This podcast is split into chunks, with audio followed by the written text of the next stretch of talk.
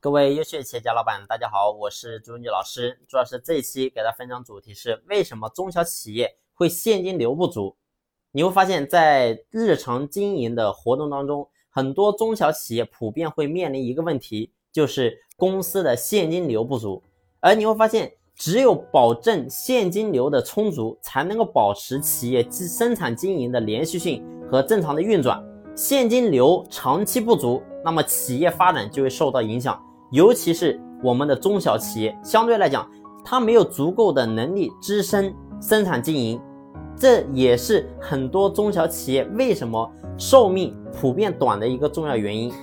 而真正我们要去明白中小企业现金流不足的原因到底有哪些，我们才能够真的去解决这个问题。那么其中呢有三大原因，第一个原因是什么？就是公司的应收款非常多，不知道。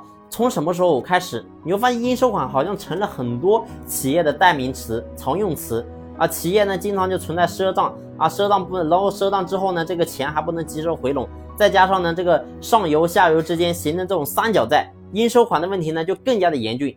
但是呢，事实当中是，如果说一家企业里面的应收款这个非常多的话，那么这家企业的现金流就会变得非常的少，最后呢，会变成一个恶性的循环。所以这是第一个重要原因。第二个原因是什么呢？就是企业的库存量非常大，占用的企业的成本很大。一大部分的企业呢，在生产制造、零售，包括说代理行业，因为呢调控不准确，然后呢盲目的去囤货生产，但是呢产品又没有及时的销售出去，造成了库存的积压，这呢也是对成本的闲置。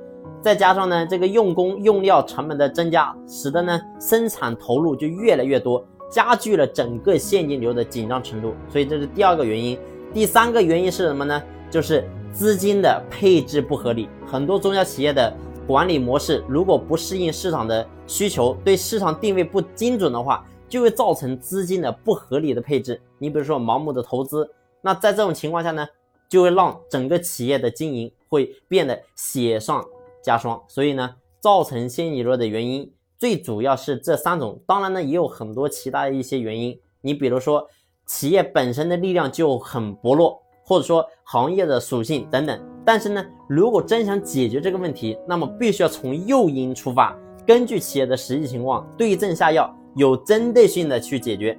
同时呢，制定出一套适合自身企业发展的资金配比方案。以应对随时可能发生的这个现金流不足的局面，所以只有这样的话呢，我们才能真正解决。那么，针对刚才我讲到的那三大原因，我们该怎么样去把这个问题给解决呢？那么下一期朱老师跟大家进行详细的分享。好了，这一期呢就分享到这里，感谢你的用心聆听，欢迎呢你在评论区和我进行互动交流。好了，谢谢。